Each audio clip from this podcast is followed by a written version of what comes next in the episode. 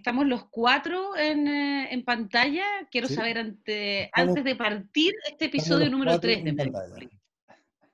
Me parece perfecto. Oye, gracias a todos los que se han eh, suscrito a nuestro canal de Mediápolis. Estamos eh, a través, eh, grabamos por Zoom.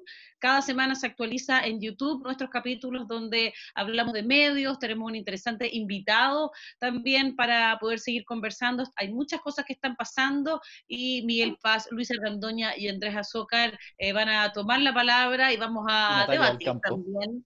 Ah, y yo, claro, eh, vamos, a, vamos a comenzar a debatir de una semana bien intensa que tiene varios temas como el tema de la censura, el tema eh, también de cómo se están usando las redes sociales y Andrés Azócar va a tomar la palabra de inmediato. Ya, igual es un tema de uh, súper divertido. Censuremos lo primero. Eh, no, no. Ponlo titular, creo que titular. Un tema que me tiene, un tema que me tiene medio, medio obsesionado y que yo creo que, que- que lo hemos comentado nosotros fuera de la grabación, que todo este tema de la tensión que hay en estos momentos entre lo tradicional y lo nuevo, eh, desde lo que vimos de la columna de Cotton en el New York Times, que terminó con la salida de su editor, de editor de política, que lo estamos viendo desde la, desde, desde la cantidad de gente que salió por sus comentarios, no necesariamente incor- eh, incorrectos, pero, pero la- con, lo- con Black Li- Lives Matter, o sea, por ejemplo, hay un tipo de un diario que dijo que lo, de los, Bill, los de Bill This Mother también, escribió eso, y solo por eso tuvo que salir de su, de, de su- de su diario, que era ¿Qué, un editor, qué- qué dijo, perdón? ¿Qué, qué fue lo que dijo? de, de, de Bill's Mother, ¿cachai? O sea, los edificios también importan. Ah, Entonces, bueno, en fin. Pasó con Poduji la Católica, que sale la cuenta, la cuenta a, a- a- como a, mostrar su opinión contraria a, lo que había dicho en Twitter eh, Poduje. Eh, Ricardo Escobar en la columna de la tercera. O sea, hay, yo creo que hay una, hay una, hay una serie de tensiones entre Twitter versus Facebook, básicamente, ¿cachai? O sea, ahí también se, se entabló una, una división que, que tiene muchos acordes políticos en el fondo, o sea, Claro. eh, bueno, para conversarlo después, pero... Es que fondo- es, la libertad, li- libertad de expresión, decís tú, finalmente. Claro, en el fondo es la libertad de expresión que, que ya empieza a tener un, un tipo de... Hoy día yo Los leía, por ejemplo, claro. a, a una columna de Ezra Klein que decía que en el fondo uno de los factores de todo esto, más allá del modelo de negocio y todo, es que estaba lleno de millennials los medios de comunicación ya, ¿cachai? O sea, desde los 40 hasta los 26 años son millennials y están, tienen dominado un poco el entorno de los medios de comunicación, de la- del trabajo, de, de- de toda la infraestructura eh, económica. Entonces, eso influye también a que, a que ciertos valores o cierta, cierta tensión se vaya agudizando. Eso, Claro. bueno, yo lo pongo- y yo creo, que, yo creo que es así. O sea, hay una evidente tensión entre lo nuevo y lo viejo muy fuerte. A ver, yo creo que em, hay ciertas cosas que son generalizadas en, en lo que estabas planteando tú, Andrés, y otras que se pueden ver mucho más caso a caso. Una generalizada es que obviamente cada generación construye un relato y de una u otra forma mata al padre, mata a la generación previa. ¿ya? Si en el caso de la generación de nosotros que veníamos de, por ejemplo, de, un- un- de a reemplazar un periodismo serio, pero aburrido de una otra forma o, o- o un poco grave, eh, y que eso de una u otra forma marcó, por lo menos a la generación en el equipo, en los equipos que yo trabajé, de tener cierto, cierto desparpajo, eh, cierto, cierta ironía o ciertas ganas como de, de- hacer periodismo y, pelearse si es que había que pelearse. eh, y si eso era grito, era grito y, todo lo que fuera. Y la generación más nueva eh, está en, un, en un canon mucho más de conversación, de, de, de que no necesariamente le, le gusta eh, hablar de cosas que no le gustan.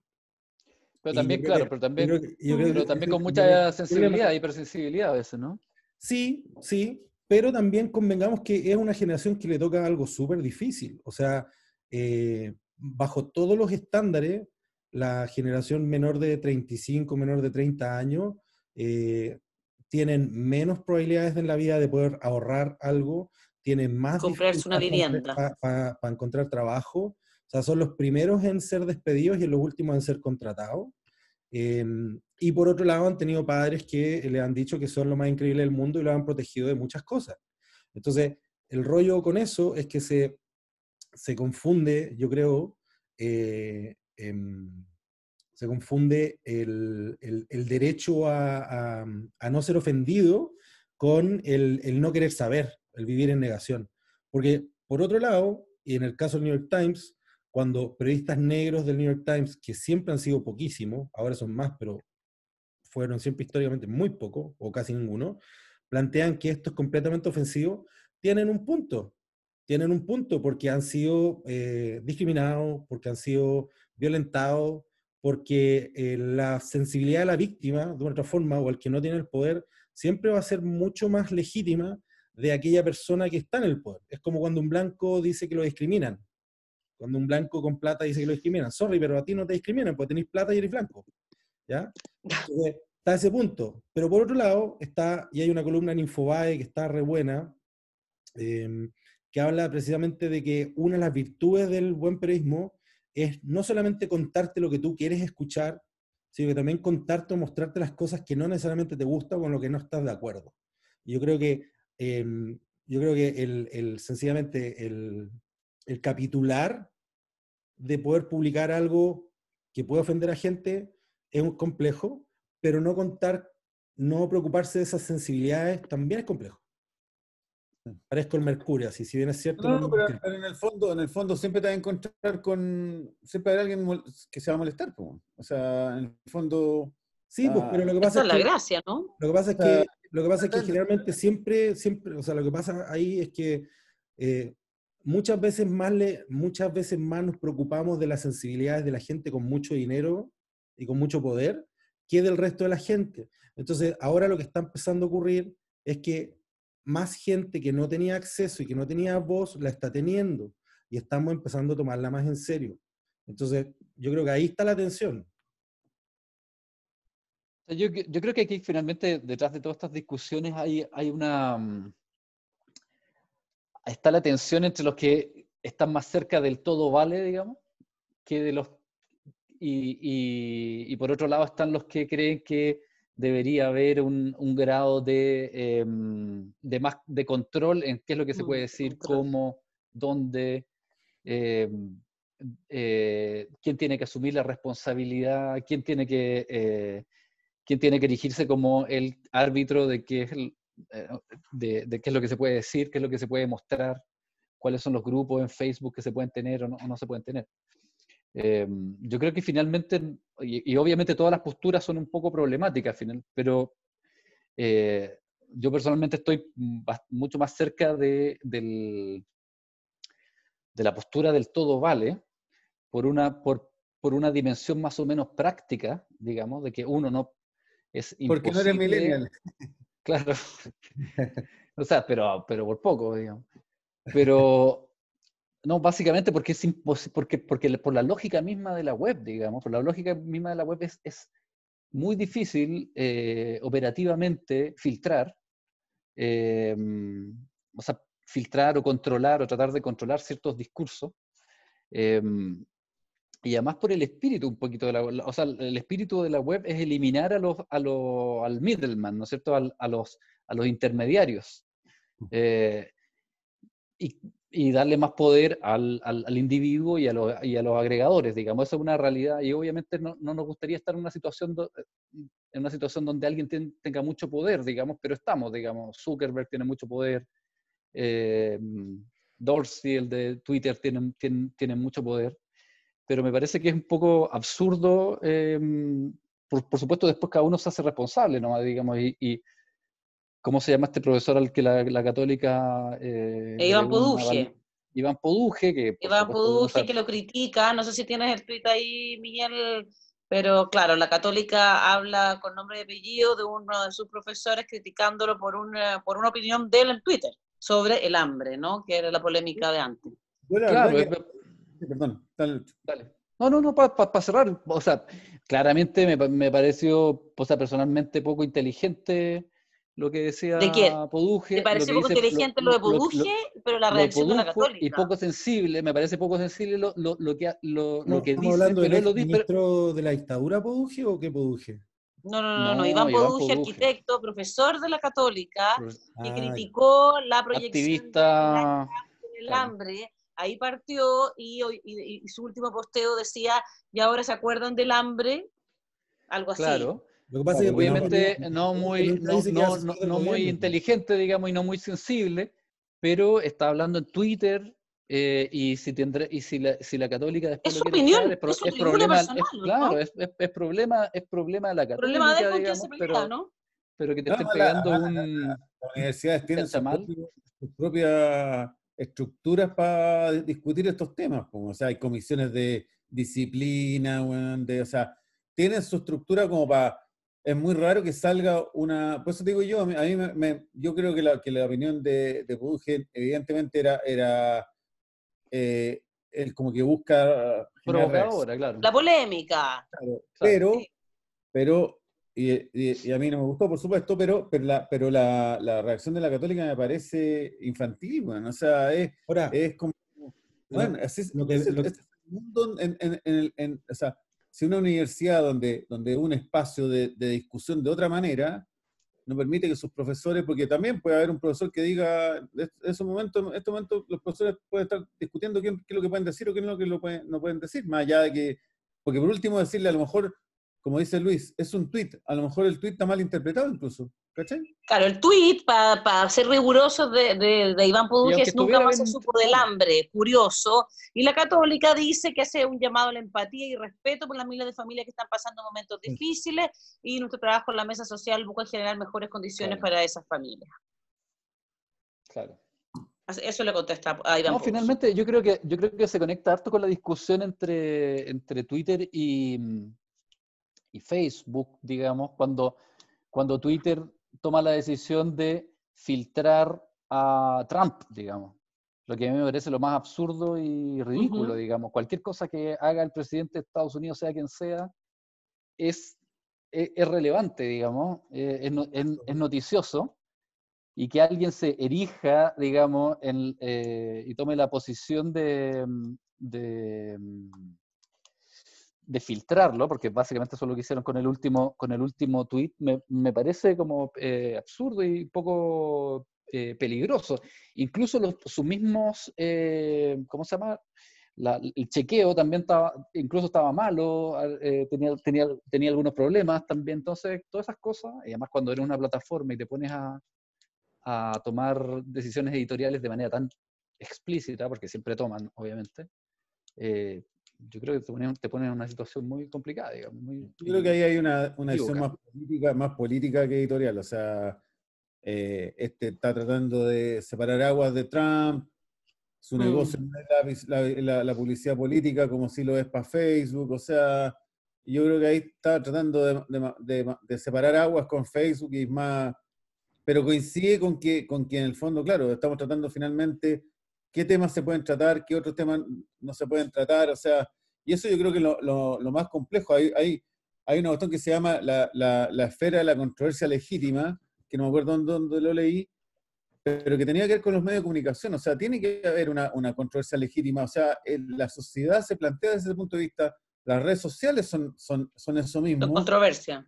Por supuesto. Entonces, si, si esa controversia, y no necesariamente tiene que ser, como dice Miguel, el, a lo antiguo, esta opinión más esta otra opinión, no necesariamente. O sea, la, la, eh, la- lo- el New York Times publicó una columna que era la que Mm. denunciaba que los laboratorios chinos estaban, habían eh, filtrado lo- el virus.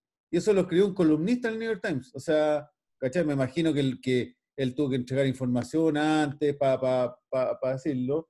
No, pero, Pero una eso- columna, podría decir cualquier cosa también, digamos. Bueno, lo que pasa es que supuesto, o sea, ahí, ahí hay una cosa, y no sé, yo hice clases cuatro años en, en Nueva York y, y claramente la perspectiva de los alumnos y de la propia universidad y de la academia respecto a qué se entiende como el espacio de lo público versus el espacio de lo privado y el, y, y- el traslape de esas cosas, o, o qué es libertad de cátedra o qué es libertad de opinión versus eh, la, la representación que uno tiene como profesor respecto a, a- a la universidad, empieza a difuminarse.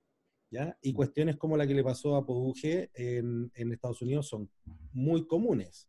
O sea, un profesor que pueda tener, o profesora que pueda tener una, una opinión que sea impopular entre sus estudiantes, puede terminar en el despido de ese profesor o profesora precisamente porque eh, en la ecuación eh, defiendo principios versus ahorrarme un problema como decano o rector, termino sacando el cálculo fácil de que me sale más fácil pedirle a este profesor o profesora que se retire que tener que explicar o debatir con miles de personas enardecidas de por qué no lo voy a hacer, por qué no es lo correcto. Como el libro de Philip Roth, ¿cómo se llama el libro de Philip Roth? Que este gallo, al profesor lo despiden por un comentario en clase que consideran racista Sí. o... ¿Te acuerdan? ¿Cómo se llama ese libro? Sí, No, sí, bueno. sí. Bueno. sí. Pero por otro lado, también... después hizo una también- película con también Penélope hay un Cruz, me rollo, parece, ¿no? También hay un rollo ahí que es que llevamos cuántos años, cuántos años de impunidad o, o cuántos años básicamente donde profesores hacían lo que querían en la clase y que básicamente no tenían ningún tipo de, re- de registro o de canon de nada. Entonces, esta es la respuesta o la contrarrevolución respecto a un periodo de status quo muy fuerte donde hubo mucha gente que fue víctima de todo y que hay un estallido y obviamente en esa revolución eh, caen cabezas y pagan justos por pecadores y hay mucho tipo de cuestiones al respecto, parecidas a eso. Sí, yo ¿Cómo estoy de acuerdo. lo- Perdón, perdón, dale, Lucho, dale. No, no, no, te, te iba a pregun- le iba a preguntar a, a la Natalia también cómo, cómo, lo, cómo lo veía ella. Pero, no, eh, eh, estaba buscando justamente lo de Philip Roth. No, dale, dale Andrés. No, no, no, sí, lo, lo que decir es que Me que pillaste. esta tensión, esta tensión en algún momento va, va a tener respuesta, evidentemente, y probablemente esa respuesta sea, sea más hacia lo políticamente correcto, hacia, hacia que las opiniones en realidad tienen que ser más editorializadas, eh, que no cualquier cosa se puede decir, y básicamente las redes Pero, sociales- pero ¿tú, estás- ¿tú estás de acuerdo con eso? no, pues, a mí Mm. no, me gusta. no me gusta. O sea, no estoy- o sea, yo, no, yo no tengo problema, y yo tengo alma minoría, pues, bueno, vegetariano a los 18 años, o sea, pero, eh, eh, pero en el fondo, yo creo que, el- que, el- que en el fondo a mí me gusta el debate, me gusta la, la- la contraposición de, de ideas. eh. O sea, mientras, claro. creo, creo que mientras más expresión, mejor, digamos. o sea, y de hecho Pero- al final, Pero hagamos, un andamos juego, con- hagamos un juego de rol, po, hagamos un juego de rol.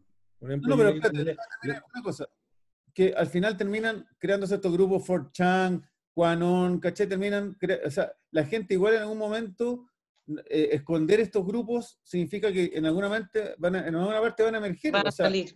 Facebook ha tenido que ir borrando los grupos de, de supremacistas blancos, pero, pero les cuesta esto para, para existir, para estar de nuevo en otra parte. O sea, ¿cachai? O sea, entonces al final, lo único que así no es que no es confrontar ideas, es esconder ideas. Eso es lo que creo yo.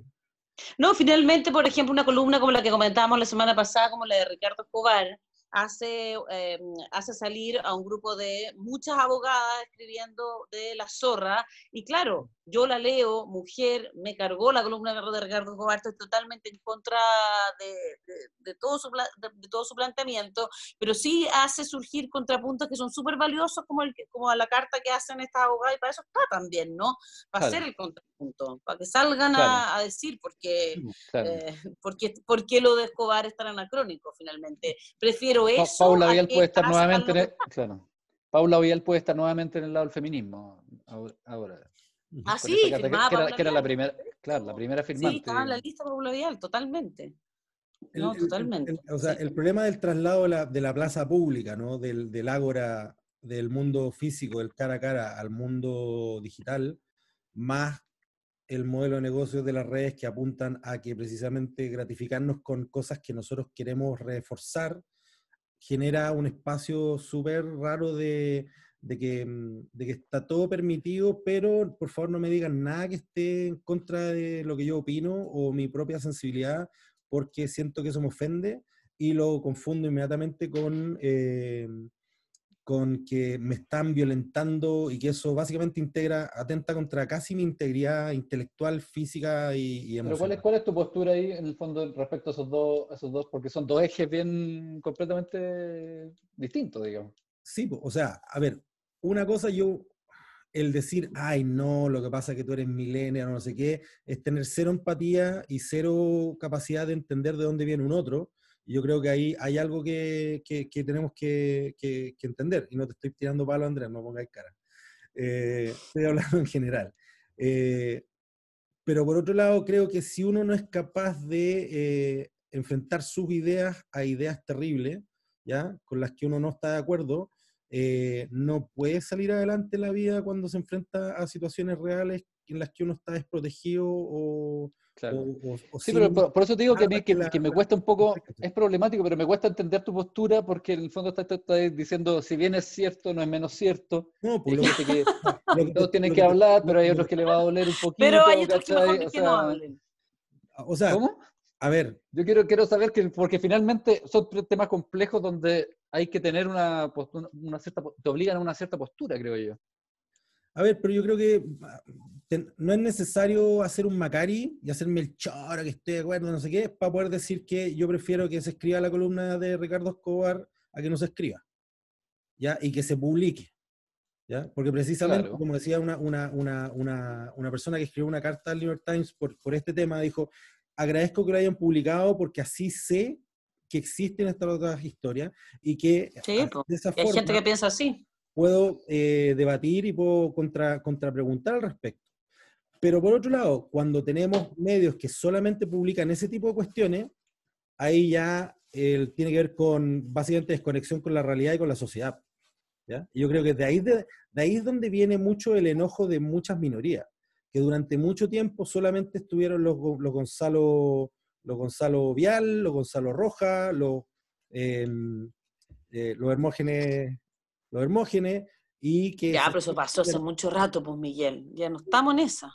Es que yo no sé si haya sido hace tanto rato, porque también hay otros personajes, o sea, si, ve- si te fijáis bien, los columnistas son siempre los mismos, son la mayoría hombres, ¿ya? Eh, Sí, la eso sí. capacidad de descubrir nuevos columnistas o nuevas voces es súper, súper poca, y al final se termina En, generando... en los medios tradicionales, pero lo- todo lo otro está lleno. De hecho, de hecho, en el fondo, todas las redes son precisamente eso, digamos. son Columna. infinitos, Hilos. infinitos Abro nichos. hilo. Sí. Claro, y son infinitos nichos de, de gente, desde gente que se, Piensa desde todos supremacistas los blancos, científicos hoy violadores día, de niños, todos no los- sé. médicos científicos que están publicando hilos valiosísimos en, en Twitter para aclararnos el enredo de cifras que tenemos en la cabeza con el, Mm. con el coronavirus. Claro. Entonces, Y que uno los busque, los necesita para aclararte un poco y no están en los medios, están en Claro. Twitter. O están entrevistados por radios matinales, etcétera. Claro. No, por supuesto que es importante la, empatía y si si hay gente que, le duelen ciertos discursos, como, como hay gente que razonablemente encuentra poco empático, incluso me, cuento entre ellos, digamos, los que cuentan que es poco empático y poco inteligente el, el tuit de, de Poduje, digamos, pero me parece que, que Poduje debe asumir las consecuencias de ese, de ese tuit, digamos, que serán las que, las que tengan que ser, digamos, eh, en, en términos de, de- de debate, eh, pero, pero prefiero que lo diga, digamos, prefiero que esté ahí. Me parece... Sí, o sea, si al final, yo, yo creo que esta tensión va a terminar, va a terminar cada vez porque es un ciclo y se está notando que, que, que- que este ciclo se está cerrando en favor de el cuidado, la- lo- y al final tú vas a tener que, eh, est- esta segmentación de audiencia va, va a terminar tú hablándole a un grupo cerrado, chico, donde tú te puedas expresar, donde la gente no le moleste que tú tengas opiniones, opiniones drásticas, o sea, si tú miráis los grandes, los grandes polemistas, escritores, filósofos, eh, cientistas políticos, periodistas de- de- del, del siglo pasado, que, que llegaron hasta este siglo, eh, son gente que polemizaba y tenía visiones drásticas, o sea, Hitchens, bueno, ¿para qué hablar? Todo, todo, desde la izquierda a la derecha, eran gente que tenía opiniones taxativas, rudas, pero, pero bien informadas, y pueden- pu- probablemente estaban mucho en un, en- un error, pero esa opinión generaba conocimiento. O sea, al final, eso, finalmente eso es lo que uno, uno, uno aspira, a que, a que Mm. esta discusión termine siendo...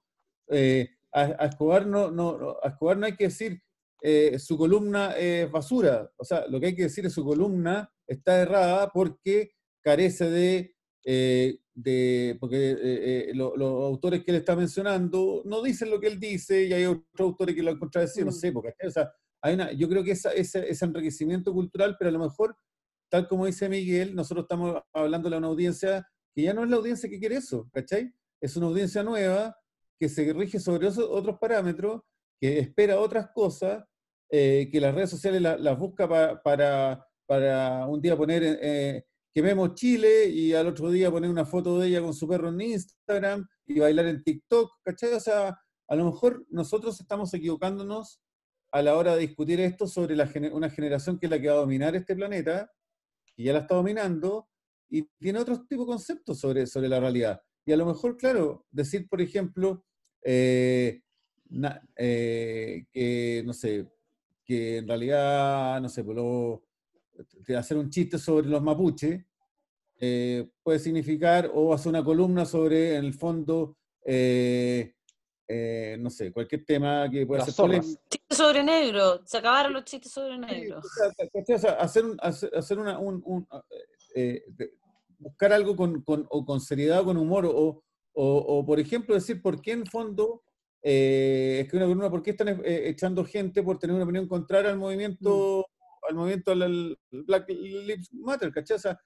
yo creo que finalmente esto es una derrota para la, para, para la, para la divergencia, para el conocimiento, para la controversia. Pero a lo mejor el conocimiento que va a aparecer va a ser otro nomás, simplemente, ¿cachai? O sea, y, en ese sentido uno tendrá que, como dice Miguel, uno tendrá que adaptarse a estas nuevas, a estas nuevas formas de opinar, donde las redes sociales en el fondo se eh, segmentan. Yo no, yo no estoy avalando, sino que soy, solamente estoy tratando como de entender el, el, el de dónde vienen cosas sin ser necesariamente experto.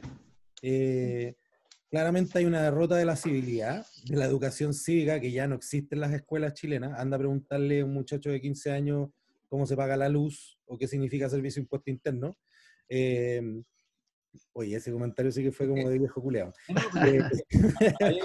Eh, pero hay un tema ahí que es como, ¿cómo podemos debatir cuando puedo funar a alguien por Instagram?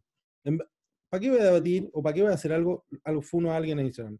Oye, está, ingresando, está llegando nuestro invitado, que me imagino que tiene muchas opiniones eh, sobre este tema también. Vamos a conectarnos con Argentina en este momento en Mediapolis. Exactamente, don Iván Weisman. Don Iván, ¿cómo estás, Iván? Don Luis. Ahí lo vemos, ¿no? Oye, tienen buena banda ancha en Argentina, ¿no? Eso. No, en general no, pero acá parece que funciona. Oye, cómo está la cuarentena, Iván? ¿Partamos por cosas mundanas? Presentemos a Iván primero. Ah. Eh, Miguel. Vamos, por parte, como dijo Jack el destripador. Eh, bueno, Iván Weisman es un periodista un gran periodista, además un tipo gigante que juega rugby. Eh, no, no, hace mucho trabajó tiempo, mucho tiempo en, Bloomberg, eh, fue el fundador del El Mostrador Mercado. Cuando llegó a Chile escribió un par de columnas, columnas sobre lo impresentable que era que periodistas estuviesen haciendo pitutos en, y promociones en AFP y otro tipo de cuestiones, que le valió el enojo de muchos periodistas y terminó siendo considerado en la industria periodística probablemente uno de los mejores sino es que el mejor periodista de finanzas y el terror de Álvaro Sayé durante un buen tiempo. Luego de eso, eh, se fue a Argentina y eh, es parte del equipo fundador de redacción.com.ar y es un hombre que se ha dedicado a, trabajar y escribir durante un buen rato eh, parte de los newsletters de redacción.com, es el GPS, y tiene una patita en Chile, si no me equivoco. Estoy, voy, voy bien, Iván? Sí, creo que eso es lo relevante. Perfecto. Oye, Iván, estábamos hablando eh, antes que llegara sobre eh, básicamente la polémica del New York Times, eh, la censura, hasta dónde está la libertad de, expresión versus em, irritar distintos tipos de sensibilidades. ¿Cómo lo veis tú desde, desde redacción, que tiene una perspectiva eh, muy propia de cómo hacer periodismo, de también hablar de buenas noticias y también de ver otros temas. Y por otro lado, de tu manejo en el mundo más de finanzas. Eh, bueno, primero gracias por invitarme. No, los, conozco a, sí, los, bueno, en persona a todos, excepto a eh, Cita de Champ, pero no, no nos conocemos. Natalia. eh, a ver, solo un alcance, ¿ah? no por ser, pero eh, yo, sé que hay una percepción de que Reacción hacemos solo buenas noticias, ¿no? Pero no, creo que una de las eh, miramos, pero miramos a, temas que creemos que son seis o siete temas globales que son importantes y, lo iluminamos. Lo que sí tratamos de presentar el problema y, darle posibles soluciones al problema la gente que está trabajando. Entonces, en ese sentido, tratamos de que sea, constructivo. No eh, pero bueno, era un alcance. Eh, mira, tu pregunta, empecemos con lo más de coyuntura, el New York Times. Eh, la verdad que a veces yo no soy, o muchas veces no soy tan profundo en mi análisis. La cuando, leí la, cuando leí la columna, yo personalmente no, no, estaba en nada de acuerdo en la columna, me pareció terrible pero no, no me generó nada que no tenía que haber sido publicada. Cuando se gatilla em, la polémica fuerte, grande, eh, me hace pensar, lo pensé bastante, incluso hablé con, con un periodista que, eh, no, no, no, sé si lo conocen, escribió un, hilo y escribió una columna en Infobae, Sebastián Fest, que es un periodista que lo conozco bastante acá, era el director, de, el editor de Deportes de la Nación por mucho tiempo, y él escribió una columna en contra de la sesión del New York Times y cuando la leí, como que lo pensé un poco y me hizo dudar. ¿Ah? Te hizo dudar. No, no, no, no, me, como que me reconfirmó que no tenía que tener dudas, que, no, que, que más allá que no estaba en contra, no, no, no, a mí no me, hizo, no me hace ruido o mucho ruido de que se, de que publicara una se publicara una columna así. Eh, porque, no, a ver, si la columna hubiese. Estamos hablando de, pero, para contextualizar, ah, es, la ah, columna de un senador, de un senador eh, norteamericano, eh, republicano, republicano, muy pro Manden a las tropas. Que manden a las tropas para restaurar orden. Ahora, cuando uno, eso es grande, pero cuando uno se mete en la letra chica, alguien me decía, ¿por qué pasa si hubiese dicho, oye, manden las tropas y disparen a mansalva? No, obviamente que no. Entonces me dice, bueno, pero ¿cuál es la diferencia? Y entonces te cuestionas, pero yo tiendo a entender, yo tiendo a seguir convencido de que no, que creo que, que no fue, no estaba mal publicar la columna, que era polémica, que es lo que tiene que hacer el, el, el periodismo, y creo que no sé toda la interna, la verdad que no he seguido a la interna, sé que, que, forzaron la renuncia del, del editor del, a cargo de la, de la, de la, la, mm. sección opinión de New York Times y el segundo lo mm. reasignaron y pusieron a, una mujer que se llama Pulitzer en Boston a cargo por lo menos hasta las elecciones. Eh, ahora, a mí lo que sí me gusta, yendo que este es un, podcast de periodismo, eh, me fascina de que esa conversación exista. Tú, eh, Miguel, fuiste parte de, cómo es de Estados Unidos. yo estudié economía y ciencias políticas, trabajé en finanzas y política antes de enamorarme de este oficio que le pongo tanta pasión, y, pero me crié en la, en la cultura anglosajona que yo sé que a veces es súper estricta, tienen, otro, tienen otros, otra cultura, etcétera, pero me gusta y por, por bien malo regular es como la escuela que, en la cual me, me eduqué en este oficio, porque yo nunca estudié periodismo. Entonces, me gusta que se discutan eso, me gusta que sean dentro de todo bastante transparentes y que exista una conversación que no sea solo en, en nichos de, de qué tipo, cómo tiene que ser el periodismo, si el periodismo tiene que tener ese rol. Iván, ahí hay, hay, un punto que tocaste, porque efectivamente, bueno, malo, más o menos, eh, se debate, se debate públicamente y se debate por escrito. No se debate en grupos de WhatsApp internos y no se hace como la ley del hielo o como que no existe. Yo me acuerdo, por ejemplo, cuando tú partiste con el mostrador mercado, que sacaste varios golpes periodísticos y el, el periodismo de finanzas y de negocio durante un rato básicamente hacía como que ustedes ni siquiera existían. Y eso, ¿cómo lo ves tú? E, es, eso, pero también el tema del debate o de, o de cuán bien estamos haciendo ese debate públicamente, con nombre y apellido, con firma y por escrito, o, o, on the record en el mundo periodístico mm. chileno.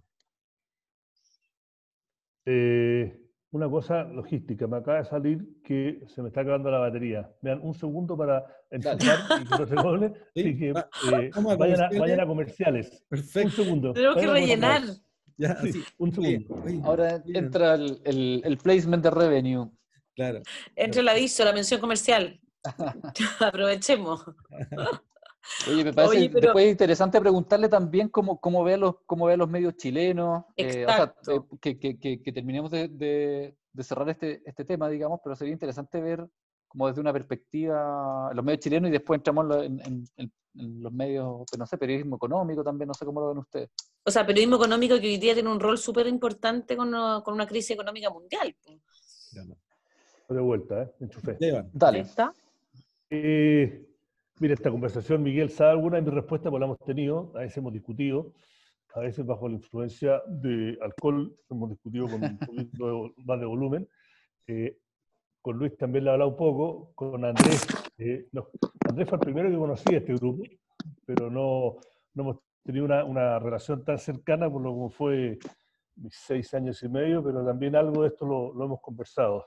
Eh, mira, yo como me enamoré con mucha pasión de, de este oficio, eh, y soy como mucha gente que me conoce en Chile, soy bastante inocente a pesar de que soy duro en muchas cosas, soy como inocente, soy medio romántico de, de cómo tendría que ser. Entonces al principio me sorprendió, porque yo era, no conocía mucho, o sea, yo me fui de Chile por lo que pensé que iba a ser cuatro años y me quedé 26, 27 casi, y, y no era una persona que venía casi todos los años, pero no estaba, estaba al tanto macro de lo que pasaba en Chile, pero no de la micro. O sea, cuando yo volví el 2012, a final del 2011, principio del 2012, y empecé a hacer cosas con el mostrador, eh, yo no tenía idea quién era Sayé, no tenía idea quién era Julio Ponce, no tenía, o sea, de nombre sabía quién, de familia Lux y Chimate. Ah, pero no conocíais mucho a No. quién es quién. No, que eso me ayudó un montón porque me hacía, me era como más, era como Forrest Gump, no cachaba. Claro. Entonces como que seguía mis, mis instintos. Eh, a ver, respondiendo a la pregunta, yo creo que hay, un, hay, hay varios factores. Uno, el factor de, de poder. Yo siempre me, me sorprendió y lo sigo insistiendo de que eh, de los países que yo viví, que trabajé en medios, Chile es el, el único que, yo no creo que tanto ahora, pero por lo menos era, el- y hasta hace un par de años, en general, los- sobre todo los, los medios tradicionales y principales, eh, no eran una forma de cuestionar eh, al poder, sino que era una forma en que el poder se hablaba entre sí. ¿no? y Mm, había algunas claro. disputas, pero no se sacaban. ¿En, qué, en quién estáis pensando? ¿En qué, en qué No, medio estoy hablando de particularmente? Mercurio, el Mercurio, la tercera, los canales de televisión, eso es una. Entonces no era Los como, más allá, que los medios- la- más, allá- más allá que obviamente el New York Times o cualquier medio grande en el mundo es un poder y los dueños son poderosos, pero tienen esa escultura cívica de que van a tener una cierta distancia con el poder tradicional, ya sea el poder económico, poder empresarial, poder político. En Chile no fue así. No era así, por lo menos, eh, mi percepción. Y creo que ese factor... No es así todavía, claramente. Pero yo creo que han, han habido un montón de medios chicos, incluyendo el mostrador que no está chico, el Bio que, que han cambiado ese ecosistema. Pero sí, en general los masivos siguen siendo así. Claro. Eh, ¿Qué, qué, qué pero- medios crees tú que lo, que lo han cambiado, aparte del mostrador? ¿A, quién, a cuál podrías, podrías mencionar? mira, yo, los últimos años que yo estuve full time en Chile, yo creo que cosas que hacía, por ejemplo, la tercera PM. Eh, dentro del grupo Copesa y Sayé empezaron a hacer cosas, se acercaron y empezaron a... ¿En el pulso o en la hacer, tercera? eh, no, la tercera PM. eh, ¿De la tercera no, PM? por lo menos no, la tercera PM, sí. Y después los otros, pues, creo que Bio Bio, con, con ese personalismo que tiene la impronta Mochati, eh, también ha- hacía cosas que cuestionaban, que desafiaban. eh, y después los medios chicos que han surgido, que para mí son demasiado panfletarios, yo sé que es una acusación también que le han hecho al, al mostrador y, y hasta cierto punto, en momento ha pasado eso. Ahora no lo sigo tanto, a pesar de que sigo vinculado eh, de una forma u otra. Eh, y, los nuevos que salieron, después yo me fui, que, que- que interferencia, que eh, se lo he dicho a Víctor personalmente, así que no es que estoy pelando, empezó con mucha impronta, mucha fuerza, han hecho buenas notas, pero creo que pier- pe- han perdido su capacidad o perderían su capacidad de ser poder y no solo hablarle a su trinchera eh, cuando empezaron a ser un poco militantes. ¿no? Yo soy en ese sentido, la- me- a mí me molesta el periodismo militante. Yo, yo siempre, eh, o sea, el- nadie en Europa tiene duda de que el Guardian es un diario progresista, pero el, no lo- el Guardian no es un, un diario odioso, no es un diario... Sí, es activista, activista con, por- con varios temas, pero las notas que hace no te hace wichipirichi, ¿no? Los titulares no son, viste, odiosos, amar- amarillentos, no... ¿Y para ti acá los grupos grandes sí tienen ese tipo de periodismo?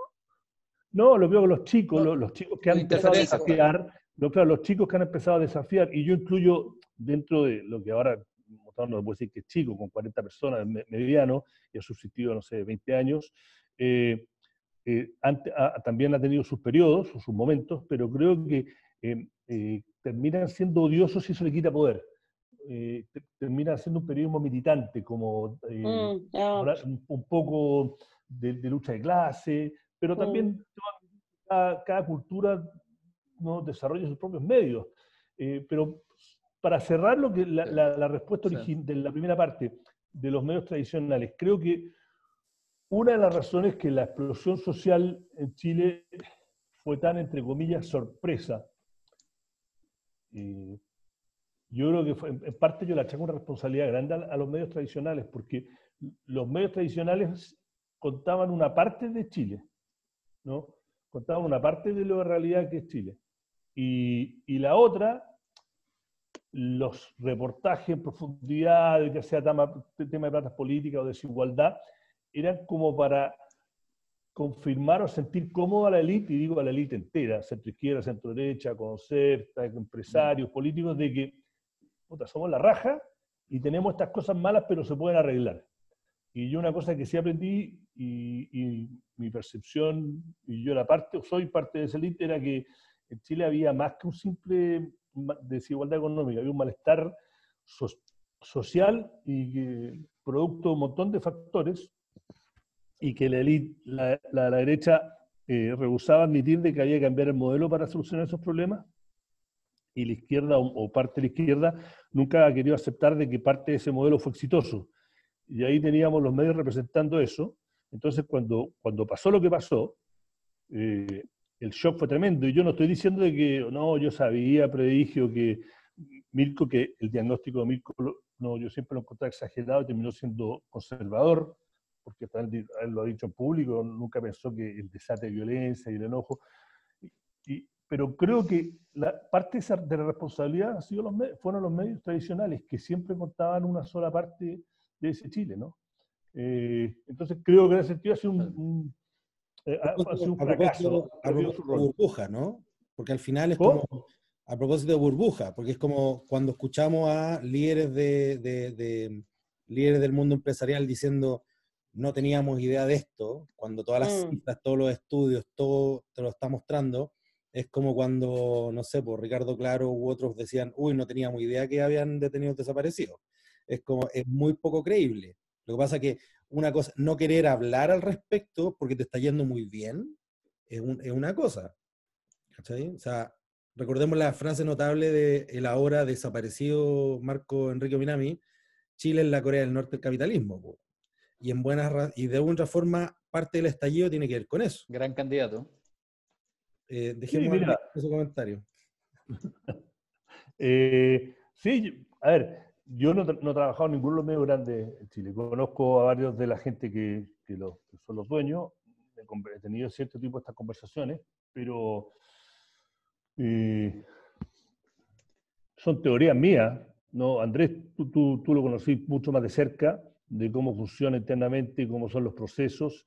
Eh, yo conozco mucho ese mundo, mm, he conversado, he tenido conversaciones con, con, empresarios grandes sobre este tema antes de la expulsión, que yo le decía, ustedes me conocen, yo no soy comunista, eh, soy yo, un socialdemócrata tradicional, pero hay cosas que, que yo veía de vuelta a Chile que para mí eran como básicas, muy básicas, y que le quitaban legitimidad a un sistema que, bueno, que ahora está completamente deslegitimizado, con una falta de confianza mm. completa, y creo que los medios tienen un rol. Bueno, Luis, tú, tú, tú, tú lo analizas de afuera, puede que esté equivocado, esa es mi tesis, mi visión y mi percepción, y me frustraba y me enojaba. Entonces, eh, eso.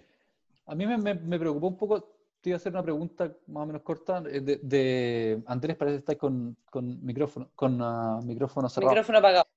El, te iba a hacer una pregunta sobre, em, dijiste, mira, han salido, nuevos, han salido nuevos medios, digamos, pero eso que esos que nombraste, que me parece que son los que hay, digamos, me parece bastante débil, sobre todo en el ámbito donde tú trabajabas, que, es en el económico, digamos.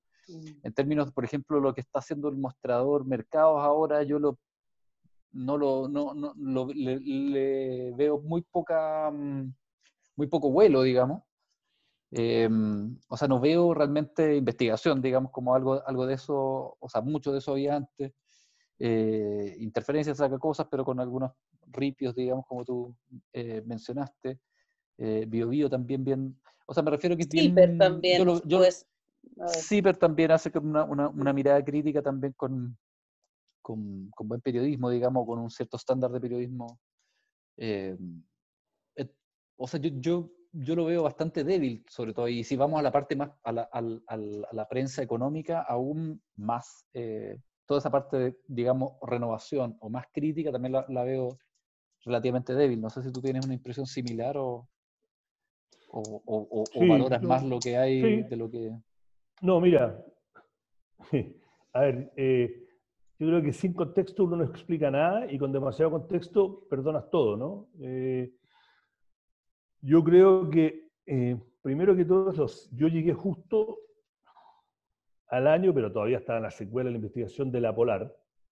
Y si uno empieza, yo sé que hubieron cosas Claro. antes de la Polar, pero si uno empieza con la Polar, o sea, cosas que, nos, que yo viví reporté, la Polar, cascadas, los aumentos de capital de Enel, eh, eh, caso Sayé, eh, caso de las platas políticas, Mm. eh, la, la, la, la empresa zombie, eh, un montón de temas que como que hubieron mucho. Entonces como que se prestaba para hacer, no sé si está pasando tanto ahora, porque mi impresión es que mucho de la gente que estaba en el corazón del mundo financiero y económico te reconocen, hasta los más malos, de que hay cosas que antes hacían que ya no pueden hacer. Los directorios después de la Polar también cambiaron mucho. Ahora, hay muchas cosas en Chile que son legales, pero que son impresentables. O sea, que son para mí no tienen legitimidad. Y eso para mí es el problema más grande, porque lo que es legal no es necesariamente legítimo. Claro. Como Chile es un país tan administrativo y tan... eh, le, le cuesta. Eh, Claro. Yo no leo todos los medios chilenos todos los días. No, no te podría decir si están haciendo las cosas bien, mal, regular. Ahora, el contexto. Yo, eh, en Argentina hay un periodismo político tremendo, es, es poderoso, eh, es corrupto también. tú nunca sabes la historia verdadera, pero acá eh, las empresas, si, uno que en Chile eran intocables, acá son absolutamente, tú hablas con los directores de medios, acá ni siquiera se molestan en tener periodistas analizando resultados, mirando empresas, no se tocan, los bancos menos. Se toca la economía a nivel macro, hay muy, mucho desafío, mucho cuestionamiento, porque acá están acostumbrados a las crisis, hay mucho periodista económico que sabe mucho de inflación, o sea, acá son cosas que de economía que uno nunca vive, la estudia en la universidad y después si viviste en países más o menos normales, nunca, la, nunca tuviste que, que, que, que en la vida real tener que ir con eso. Entonces, a los periodistas acá Only saben in mucho Argentina. macro.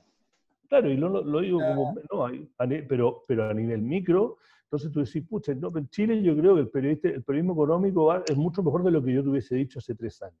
Ahora, que no investigan, no investigan. ¿Pero por qué no investigan? Porque, bueno, primero, no van a, o sea, los medios grandes no van a tener un hueso a hueso eh, que esté investigando las malas prácticas de sus amigos, compadre. O sea, acuérdense de unas cosas que a mí más me sorprendió en su momento, que cuando Sayé tenía Corbanca, tenía el jefe de, estudios de Corbanca en las reuniones editoriales de la página, no, de, la, de, la, página económica y finanzas, y las notas importantes los periodistas tenían que mandar a él.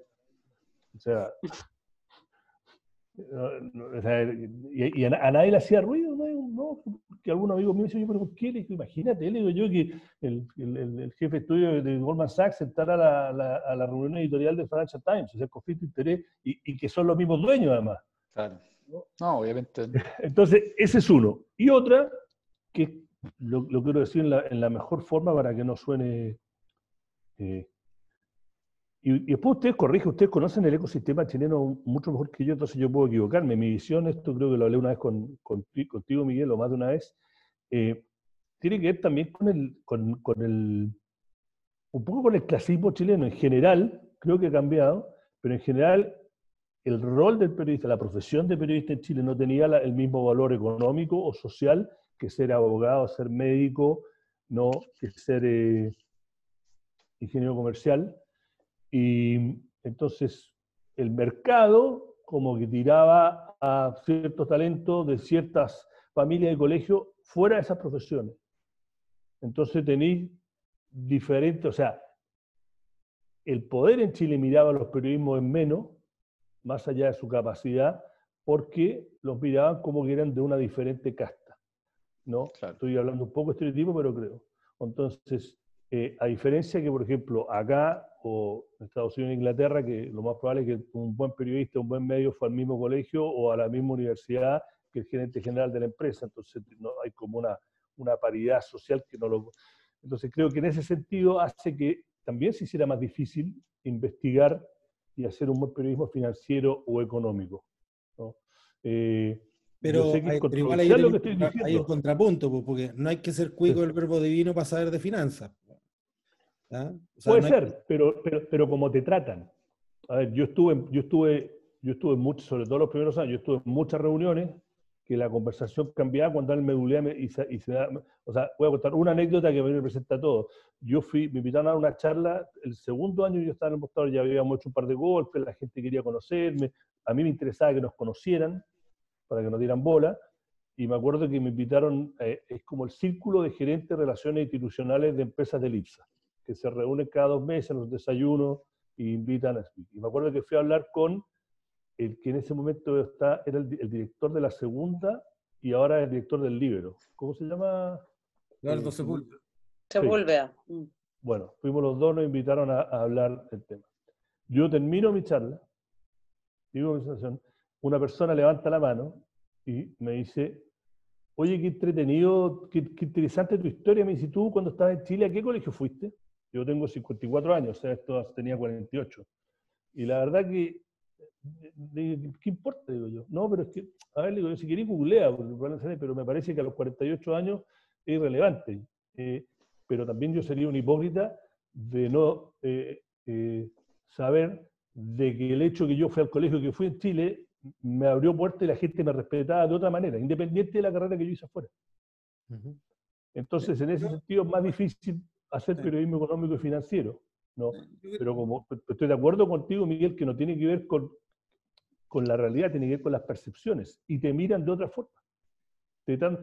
ojalá que esté cambiando, ¿no? pero, pero, hay un problema también en Chile. Yo fui periodista económico mucho tiempo y el, gran problema del periodismo económico no, no, era solo los dueños, o sea, era un tema de, de, que, de que, las relaciones que generaba y tú también eran conflictivas, porque en el fondo tu principal fuente es un abogado, te toca hacer un caso sobre ese abogado y el abogado llama y te llama, bueno, si si me publicáis esta cuestión no te hablo más, o llamo a tu jefe para decirle caché. O sea, no era solo eso.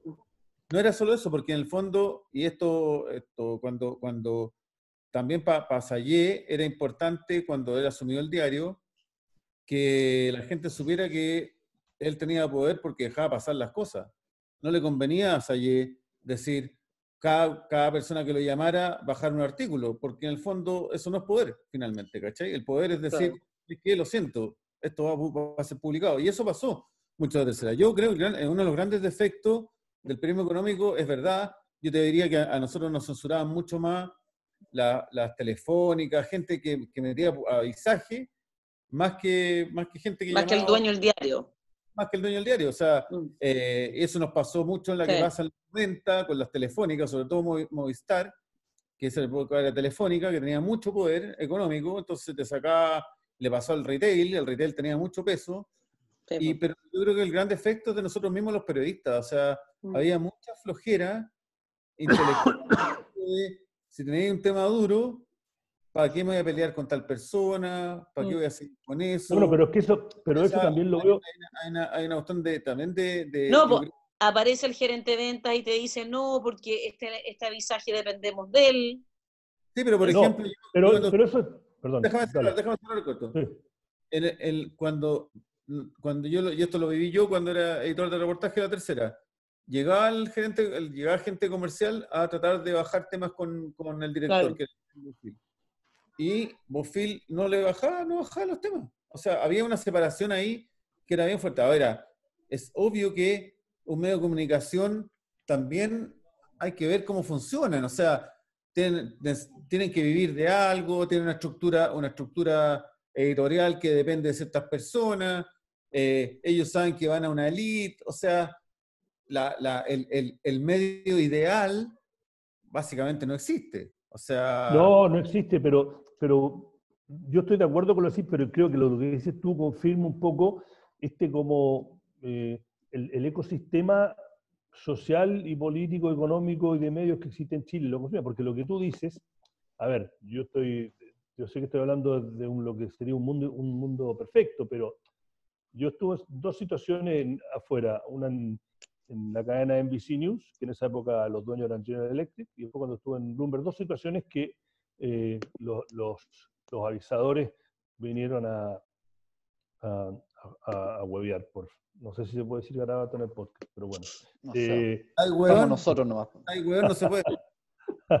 No, güey. Eh, y, en, y en ambas situaciones, en ambas situaciones, eh, la pregunta fue, ¿es verdad la historia? Le dieron una chance a la, a la otra parte de que diera su, no lo llamaron, le dieron una chance de que explicara su voz, sí, cuánto tiempo le dieron, publiquen.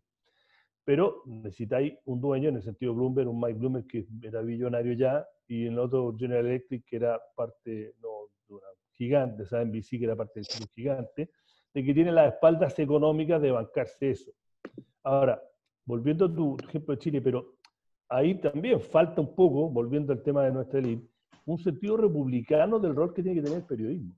Porque, por ejemplo, eh, yo creo que una de las cosas que eh, el mundo de Sanhattan y, y el mundo económico nos no, nos respetó en eh, lo que hacíamos en el mostrador mercado, más- allá de lo bien malo regular que hice yo la pega, es que nosotros, primero, la, yo cuento en menos de cinco dedos las veces que tuvimos que corregir algo, y era siempre detalle, nunca fue así, pasó esto y esto y no pasó.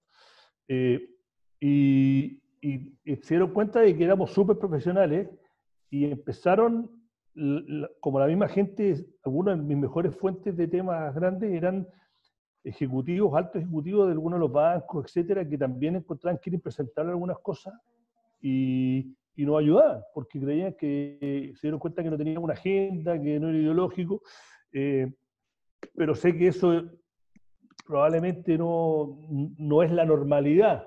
eh, pero tú tienes que pensar, mira cómo mira el poder en Chile o, o la sociedad chilena al periodismo, a pesar de que de la boca para afuera eh, todo el mundo dice, no, el quinto poder. Y Care no tiene, la SOFOFA no tiene una rama de medios. Y Care, una vez cada muerte de obispo, una vez al año, te hace un seminario que lo mezclan con marketing. ¿no? Eh, en general, a los gerentes generales de la empresa saben ahora que tienen que hablar, pero en general les da lata tener que hablar con los medios. Prefieren Iván, contratar una de estas agencias y eh, hacer lo mínimo.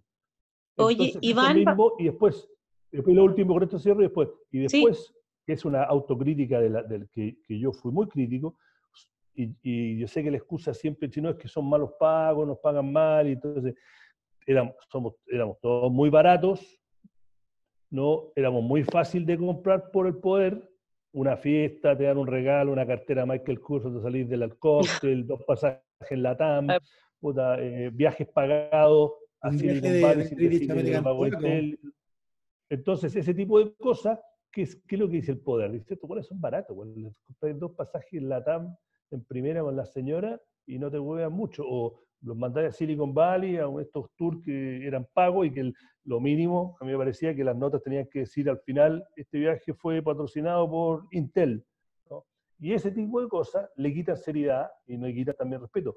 Y, lo- y el tercer punto es que la gente también no le interesa tanto. A ver, tú, Miguel, que viste en Estados Unidos, muchas, yo no sé si la mayoría, pero no es poco común que el que cubre la Casa Blanca para una de las grandes cadenas de Estados Unidos la cubre por 15 años, todos lo conocen o la conocen.